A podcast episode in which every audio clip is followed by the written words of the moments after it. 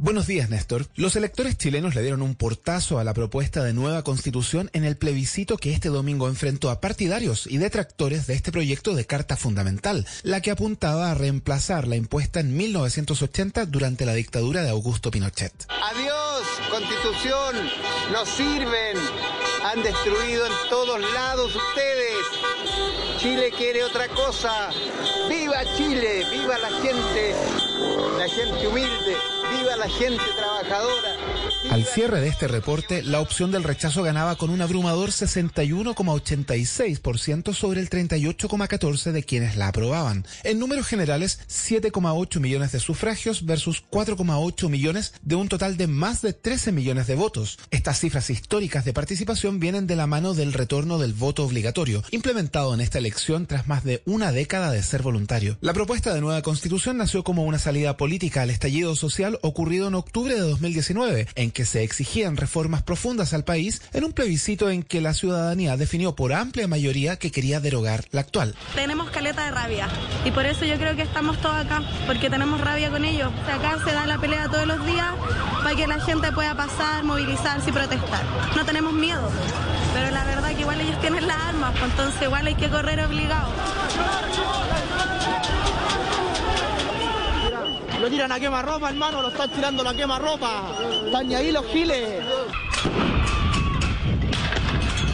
La convención constituyente, también elegida por la ciudadanía, trabajó por un año para definir esta propuesta que las voces más críticas catalogaron como maximalista y refundacional, además de acusar falta de seriedad, idoneidad y preparación de parte de algunos de sus 154 integrantes. En un discurso a la nación tras la entrega de resultados, el presidente de Chile, Gabriel Boric, aseguró que llevará a cabo un nuevo proceso constituyente. Hago, por tanto, un honesto llamado a todas las fuerzas políticas a poner a Chile por delante de cualquier legítima diferencia y acordar a la brevedad los plazos y bordes de un nuevo proceso constitucional. Contarán conmigo plenamente para la tarea de facilitar este entendimiento del que, por cierto, el Congreso Nacional deberá ser el gran protagonista. En el comando del apruebo refrendaron esta postura, poniendo de manifiesto que Chile exigió una nueva constitución y que van a cumplir con este mandato popular. Habla Carol Cariola, diputada del Partido Comunista y también vocera de la prueba. La constitución del 80 no nos une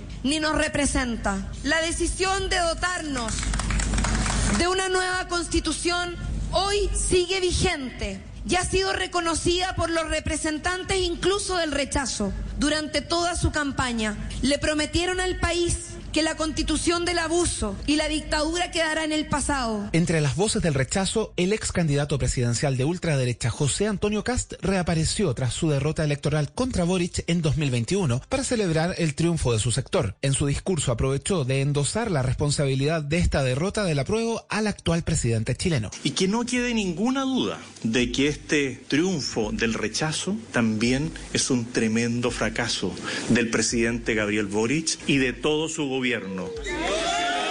Y eso,